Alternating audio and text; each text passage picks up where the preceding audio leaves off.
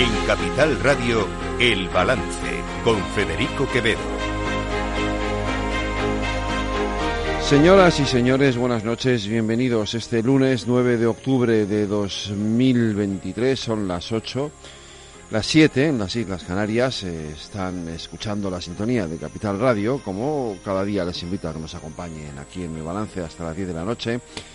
Eh, les vamos a contar toda la actualidad de esta jornada, una jornada que sin duda, sin duda arranca eh, con los sucesos de este fin de semana, esas tremendas imágenes que hemos visto de los ataques, de los atentados terroristas protagonizados por Hamas en suelo de Israel y que eh, obviamente pues nos tienen eh, tremendamente preocupados porque incluso aquellos que estamos fuera de, fin del conocimiento de todo lo que está ocurriendo porque evidentemente no forma parte del, de nuestro día a día y yo reconozco mis carencias también en todos los asuntos de geoestrategia y temas de política internacional, lo, lo, voy a alardear aquí de nada, pero evidentemente nos, nos preocupa porque no sabemos realmente cuál es el alcance de lo que está ocurriendo y hasta dónde, hasta dónde puede llegar. Pero hemos visto lo que hemos visto, hemos visto esas imágenes terribles y en cualquier caso hay cuestiones que sí podemos decir, entre ellas que desde luego ninguna causa, por justa que ésta sea, justifica ataques indiscriminados contra la población civil. Y la causa palestina es una causa justa, nadie dice que no lo sea, por supuesto, yo lo reconozco, es una causa justa, y así está reconocida además por Naciones Unidas, pero eso no justifica las imágenes terribles que hemos visto de ataques indiscriminados a la población civil. Seguramente si ustedes han seguido en las últimas horas un poco de cerca lo que está ocurriendo. Hemos visto esas imágenes eh, del asalto a ese concierto donde había centenares, por no decir miles, de, personas, eh, de jóvenes reunidos escuchando un concierto que precisamente justo, que además paradójicamente era un concierto por la paz y hemos visto cómo eh, fallecían, cómo morían asesinadas allí cerca de 300 personas y cómo se secuestraba a numerosos jóvenes que ahora jamás quiere, a los que ahora jamás quiere eh, matar si, si, Israel sigue bombardeando el territorio de Gaza. En fin, eh, esto tiene una lectura nacional. La hacía esta mañana el líder del el portavoz del PP, Borja Semper.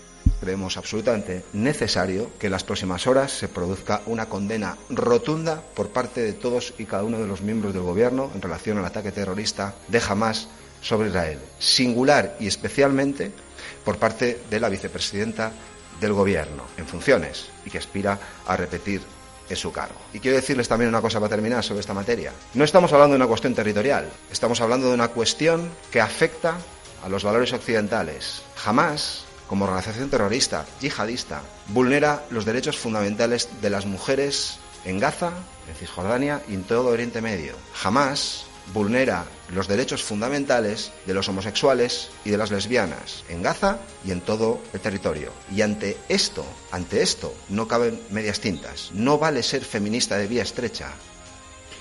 Pues eh, no le falta razón. A ver, eh, el gobierno español eh, se ha pronunciado, el ministro Álvarez ha dicho que por supuesto condena los atentados terroristas de Hamas. Pero esta es una de estas veces, y ya pasó también con el asunto de Marruecos, ¿se acuerdan ustedes?, en las que en el gobierno hay dos almas, dos espíritus, dos sensibilidades, que como quieran ustedes llamarlo, eh, y aquí pues se nota la discrepancia o se percibe la discrepancia. El gobierno condena esos actos de Hamas, eh, se pone, digamos, del lado de Israel, con algún matiz, luego lo diré, pero no ocurre así con Sumar con el otro socio del gobierno. Esto es lo que decía Urtasun esta mañana, el portavoz de Sumar, eh, como respuesta a las preguntas de los periodistas. Nosotros exigimos el cese inmediato de los bombardeos sobre Gaza, el castigo colectivo sobre la población de Gaza que, se está, que está remetiendo el gobierno extremista de Netanyahu es un crimen de guerra.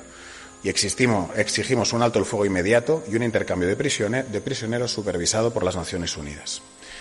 Pero tal y como ha manifestado también la relatora especial de, Naciones Unidas para los, territorios ocupados palestinos, cualquier acto cometido contra civiles debe ser condenado, lo cometa quien lo cometa, Hoy también quiero recordar que la legítima defensa también comporta obligaciones de derecho internacional y atacar a civiles es una violación de los acuerdos de Ginebra sobre derecho humanitario, lo cometa Hamas o lo comete Israel. Pero también, de la misma forma que decimos eso de una manera inequívoca, queremos denunciar la hipocresía de quienes ayer condenaban los ataques de Hamas, pero callan contra los crímenes que sistemáticamente comete Israel. Rechazamos esa doble vara de medir. Los crímenes de guerra, eh, las vulneraciones del derecho internacional deben ser siempre denunciadas. Y en particular esa doble vara de medir es especialmente escandalosa cuando se produce a nivel de las instituciones europeas y en particular en boca de la presidenta de la Comisión Europea, Ursula von der Leyen, que jamás condena las atrocidades y los crímenes de guerra que cometen Israel eh, como debería hacerlo.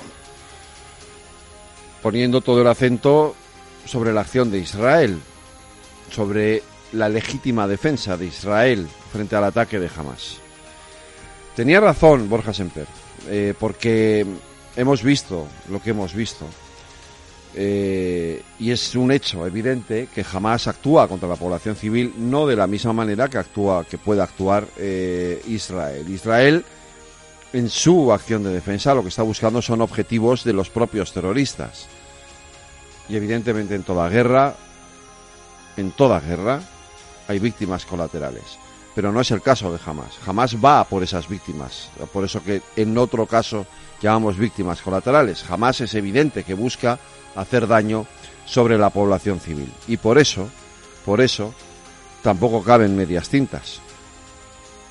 Hay que denunciar especialmente esas agresiones a las mujeres, a los colectivos más vulnerables que se practican desde el lado de Hamas y esas medias tintas son las que hoy se ponen de manifiesto en las declaraciones de los líderes de la izquierda española. ¿Qué hacen en el PSOE? Pues ponerse de perfil. Permítame que con la máxima prudencia, por muchos motivos, eh, me remita a las declaraciones del ministro de Exteriores y también del propio eh, presidente del Gobierno, eh, manifestando, por supuesto, la, la, condena a esos gravísimos ataques terroristas contra Israel y, sobre todo, manifestar la solidaridad con todas las, con todas las víctimas pero entiendan que, seamos eh, muy prudentes en las manifestaciones sobre, sobre esta cuestión. Y en fin, en el terreno nacional, ayer se producía esa manifestación en Barcelona que congregó a muchos miles de personas, me da igual los que fueran fuera, eran muchos miles de personas en contra de la amnistía, en contra de una supuesta ley de amnistía, que hoy eh, la ministra de Justicia, Pilar Job, consideraba que se iba a producir, pero siempre dentro del marco de la legalidad. Ahora mismo yo creo que hay que dejar trabajar a quien está negociando. Ustedes saben que se está en fase de negociación, que la búsqueda de la convivencia, la búsqueda de la concordia ha sido un objetivo que ha tenido desde el principio, desde el inicio, desde el año 2018, el presidente del Gobierno y siempre se ha movido dentro del marco de la Constitución y dentro del marco de la legalidad. Pues eh, o no, quiero decir, hasta ahora sí, eh, y la legalidad dependiendo, quiero decir, una de las cosas que ha hecho el gobierno, que ha hecho este gobierno, ahora en funciones, es cambiar la legalidad precisamente a conveniencia de los, de los nacionalistas o de los independentistas. Y lo hizo con la, con, eliminando el delito de sedición y cambiando el delito de malversación. O sea que eh, ya estamos acostumbrados a que la legalidad este gobierno la cambie eh, según, le según le convenga. ¿Cuál es la situación? Pues la situación es que hay una parte muy importante de la sociedad española que está en contra de lo que quiere hacer este gobierno, no le gusta. Y hay encuestas ya que ponen eh, el acento en este asunto y, sobre todo poner el acento en que hay una parte muy importante, más del 50%, cerca del 60% de los votantes del Partido Socialista que no están de acuerdo con que se quiera llegar a este extremo. El PSOE insiste en que se va a actuar dentro del marco de la Constitución, Creo que todos los acuerdos que podamos ir alcanzando tienen que ser acuerdos, por supuesto, que se enmarquen dentro de algo que es fundamental, como es la Constitución. Y sobre todo, acuerdos que recojan la petición de los ciudadanos. Y lo que nos han pedido los ciudadanos en este tiempo pasado es acuerdos, reencuentro y convivencia. Y esa es la línea de trabajo que va a llevar el Partido Socialista.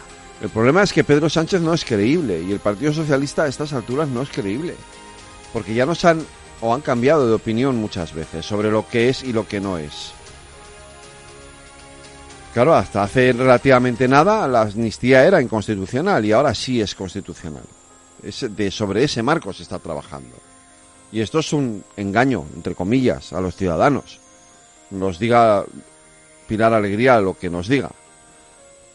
Al final, aquí de lo que se está hablando es de el plato de lentejas, de cambiar la legalidad, cambiar algo tan importante como es el principio de igualdad ante la ley por siete votos.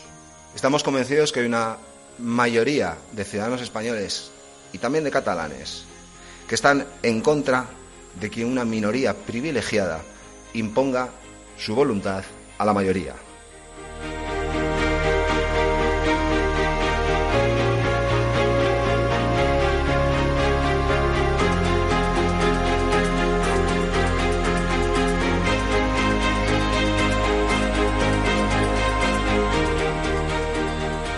Están escuchando El Balance con Federico Quevedo.